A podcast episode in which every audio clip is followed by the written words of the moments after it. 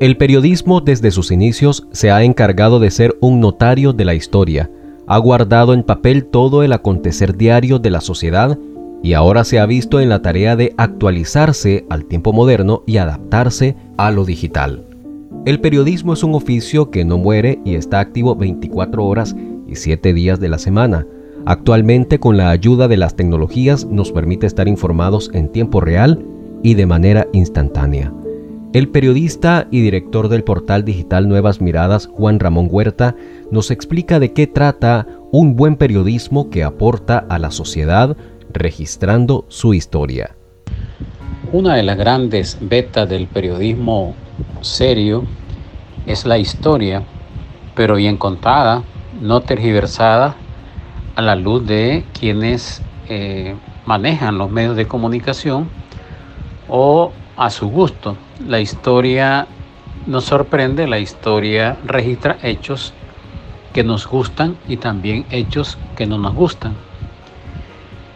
He conocido historias de medios de comunicación escritos antes que recortaban la fotografía de aquellos personajes que habían participado en una gesta histórica pero que no estaban pensando igual que ellos en otro momento. Eso es tergiversar la historia, eso es borrar la historia.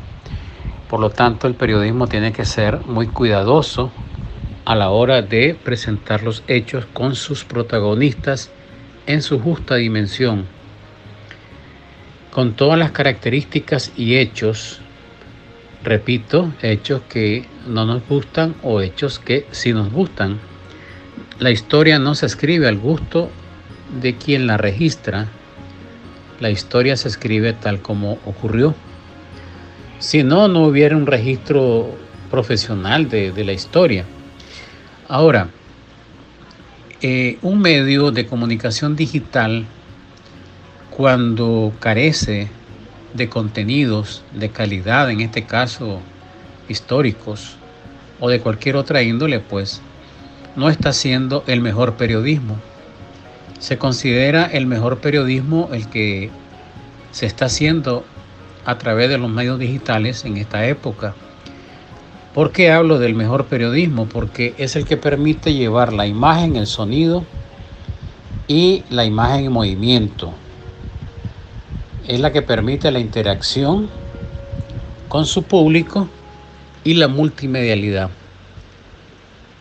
Además, tiene eh, la posibilidad de tener enlaces o elementos complementarios para esa información.